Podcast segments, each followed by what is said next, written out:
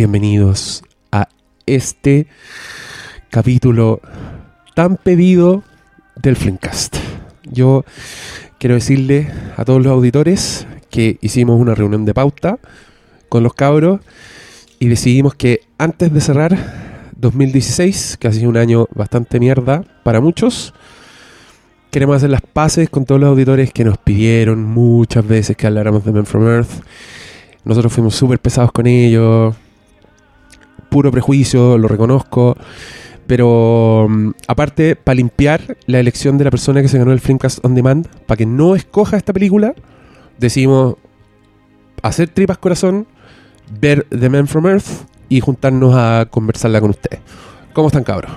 Bien. Muy bien. Bien, bien. bien. ¿Qué, le- qué les pareció esta, esta misión forzada? Eh, no, Yo, sé, que yo hay sé que uno, yo sé que uno de ustedes reclamó más con la weá, pero no importa. Estamos acostumbrados a su negatividad. Pero era necesario, era necesario. Sí, yo creo que yo creo una manera de tú lo dijiste ya, de, de cerrar de alguna manera un ciclo con esto, de ya darle un corte al tema. Y, y creo que es la manera más sana de hacerlo. Yo también quiero advertirle a la gente que es muy fan de Men from Earth que igual que nos gustara a todos así por igual y que pensáramos lo mismo que piensan ustedes es súper difícil. Pero yo creo que igual hay hartas cosas que podemos decir de esta película. Así que ¿Cómo yo que creo que? Pero es que, Ya que- empezó- es que ¿sabes empezó- lo que Ah, pero hablar- mira, di- Doctor seamos- Chaqueta. No, no, seamos sinceros, yo hubiera preferido utilizar nuestro tiempo, valioso tiempo, preciado tiempo, viendo otra cosa. Ya, pero- Usa- usando un clásico pero- de verdad. Sí, sí está bien, sí está bien, pero no, sí entiendo que, Pero que- mira, que- si que mucha quieren gente- hacerle un mameluco a la audiencia, pero no, no, no, no, no, mameluco, no, pero se trata, no, pero- se trata pero de mira, escuchar igual. hay un tema de reflexión. Un tema que nos invitaron muchas veces a la reflexión. La película también por estructura invita a la reflexión. Y si nosotros no lo hacíamos para cerrar un 2016 que, que puta, nos grita reflexionar también. Entonces, yo entiendo, yo cre- creo que le vamos a dar muchas vueltas igual a la película, vamos a tener opiniones muy encontradas. Pero está bien, está bien, está bien que tú tengáis ese punto de vista, ¿sabes qué? Yo a mí no me gustó y creo que debía O sea, más allá, no, más allá de que no me haya- creo que era innecesario haber gastado el tiempo en esto. O sea, solo para quedar Puta, yo igual yo creo en que paz con un, un segmento de la audiencia en paz de con este nosotros podcast mismos Es que también, yo, creo que esa es la weá. Yo creo que esa es la weá. Igual, O sea, sí, igual a mí, yo reconozco que me pica un poco la mala onda cuando dicen, ah, yo pensé que ustedes no eran prejuiciosos, igual, porque es verdad, nosotros no somos prejuiciosos. Entonces, que le tiramos mala onda a la weá pues, solo para trolear a la gente tam- tampoco era.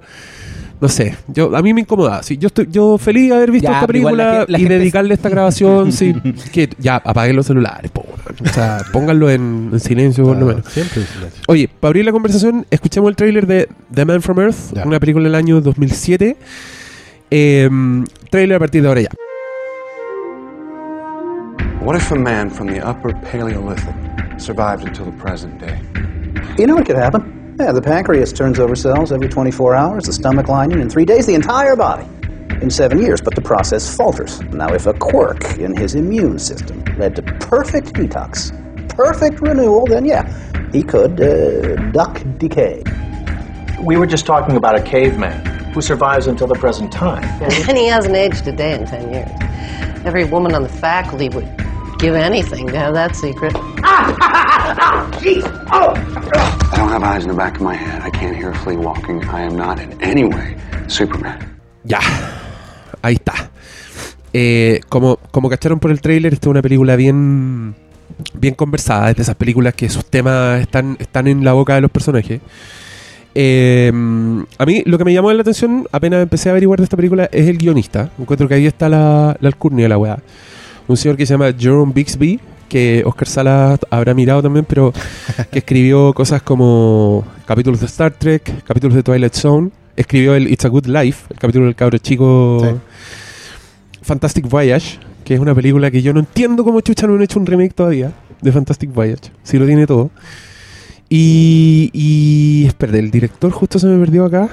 Es un señor que había hecho como hartos productos bien extraños antes, pero que se llama Richard Schenkman. Y que se supone que esta es la película que, que él quería hacer. Una película súper bajo presupuesto, eh, con algunos rostros así que son bien...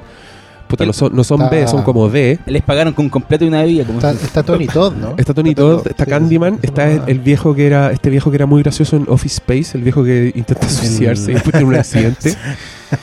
y, oye, yo les voy a mentir, yo esta weá la vi hace cinco minutos. Terminé de verla. de- Sí. Cumpliste la Yo, dije que le iba a ver. No dije que le iba a ver con tiempo de anticipación ni con mucha dedicación. La vi a última hora. Pero quiero que usted, ustedes cuenten su propia experiencia. Tú la tenías ahí en DVD, Brionio, ¿no? A mí me la habían regalado hace muchos años. Está comiendo chocolate y quiere Sí, pasar por piola. Pero me, la- habían regalado hace muchos años. Eh, ¿Qué te hablo yo? Seis años más o menos cuando, cuando esta película se distribuyó. Porque tiene el- eso fue una de sus características. Que se un, ser, distribuyó. un ser querido. un cliente. Ah, un cliente te la Un regaló. cliente me la regaló. Eh, llegó y me dijo. Pero eso es como ir a ver a Moe y ya le No, no, no, pero era una copia. Ah, No, ya no, quería, ah, quería que la viera y claro. así. Ahí claro, y justamente está como la base de mi, de mi aprensión al tema. A mí, a mí no me regalaron esta, pero me regalaron una que se llama El Secreto. Oh, pero. Y, y son, y son como esta suerte de, de extraños trabajos cinematográficos que, que te los regalan como, como herramientas de iluminación, ¿cachai? No, no como entertainment, sino que como... No sé si me explico, no, no son cosas para consumir, sino que son cosas para... para Sí, es como que para te presta un libro, así, son como que te herramientas, dice... ¿cachai? Sí. Oye, yo Entonces- quiero destacar que el malo tiene abierta la página de Uber. ¿Qué querías irte, weón? ¿Qué onda? Me quiero ir. ¿Qué estáis, qué estáis monitoreando el modelo? ¿Cómo se mueven los Uber por la ciudad? No, me quería ir. sí, bueno, yo, yo voy a ser sincero. A veces uno se puede dar el privilegio de ser poco profesional y yo esta weá la vi con el bendito poder de síntesis. No, Nada pero más es que no que se podía. No, Es que no se po, podía. no Yo- se yo- puede, pues yo- si no tiene... En No tiene rayitos hasta aparecen igual los subtítulos. No, no. Perdí un Qué weón, hizo como, hizo como lectura veloz de la weá. obvio. Bueno, ya sabemos a quién no tenemos que escuchar durante este capítulo. pues, Sus opiniones serán inválidas. Yo creo, entonces. yo creo que tiene. Es que ese es justamente el problema con esta película. Porque que dice tantas cosas que decir mucho de ella puede que malo tenga razón. No, no podéis decir tanto. O sea, podemos relatar lo que nos fue pasando con. Porque tiene mucho de, eh, de reflexión sobre la humanidad. O sea, por lo menos eso es lo que, es lo que busca, es lo que pretende.